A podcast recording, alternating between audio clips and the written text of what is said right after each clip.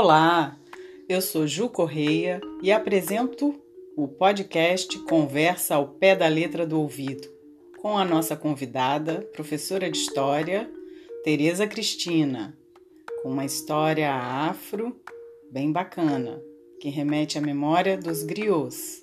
Bora lá?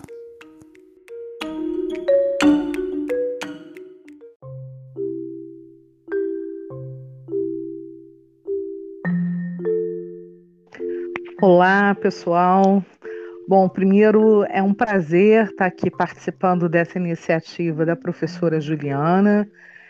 É, eu acho que é muito importante todas as vezes que a gente pode ter essa intersecção, essa junção de diferentes saberes, né? Você ter história, literatura, artes, é sempre muito enriquecedor. O pessoal do oitavo ano deve lembrar, né, em especial, que a gente, na semana passada, na aula de história, a gente estava trabalhando com história, memória. E essa coisa do, do guardar a memória para contar a história, ela é muito importante. E ela é uma, uma algo muito particular de algumas é, de alguns grupos sociais que ao longo da história vem trazendo a recuperação da sua memória através justamente dessa prática da oralidade. Não se tem muita, muita é, é, essa tradição, é, o registro, ela é difícil, né? Mas alguns estudiosos dizem que começou lá no reino de Mali. Né, os griots, que eram os contadores de história, eles mantiveram sempre viva a tradição através de poemas, música, contos, que tornaram justamente é, os vilarejos, os grandes impérios e nações muito vivos né, no decorrer ao longo da história, passando de geração em geração.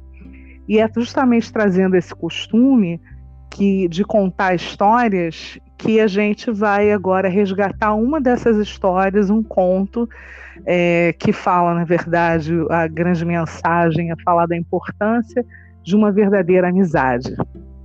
Vamos lá? Vamos embora! então o nome, o título é O Amigo Urso, como a professora Juliana falou.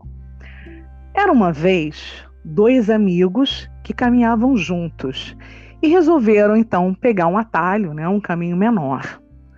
Mas acabaram entrando numa floresta, numa mata fechada e acabaram dando de cara com o um urso enorme. Saíram correndo e subiram numa árvore e um deles estava tão apavorado, com muito medo, que foi subindo, pisando no outro e acabou derrubando o amigo. O amigo então ficou lá paralisado, deitado no chão, vendo o urso se aproximar. Então o urso chegou bem perto do ouvido do homem caído. O outro, lá de cima, só olhava, até que o urso foi embora. E quando o urso sumiu, o homem resolveu descer da árvore e falou. E o amigo disse o seguinte: Nossa, você nem sabe o que aconteceu. E o outro disse: Claro que eu sei. Eu vi. O urso chegou bem perto de você e era estranho parecer que ele estava sussurrando, cochichando no seu ouvido. E o outro amigo do chá levantou-se do chão e disse: Parecia não, ele cochichou mesmo.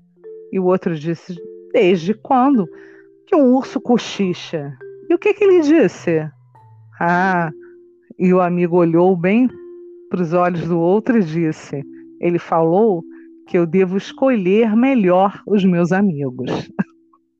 Ah. É... é bem bom para a gente trazer essa história para a vida real, não é, Teresa? Isso a gente saber quem é que está junto da gente, quem é que nos ajuda a subir junto, a caminhar junto e quem nos abandona no meio do caminho. Muito boa a história. É, esse, e lá do Mali tem, deve ter outras histórias né, do, dos contos africanos. E quem sabe a gente continua né, os episódios trazendo Sim. aí a da cultura africana para é... os nossos alunos ouvirem, né?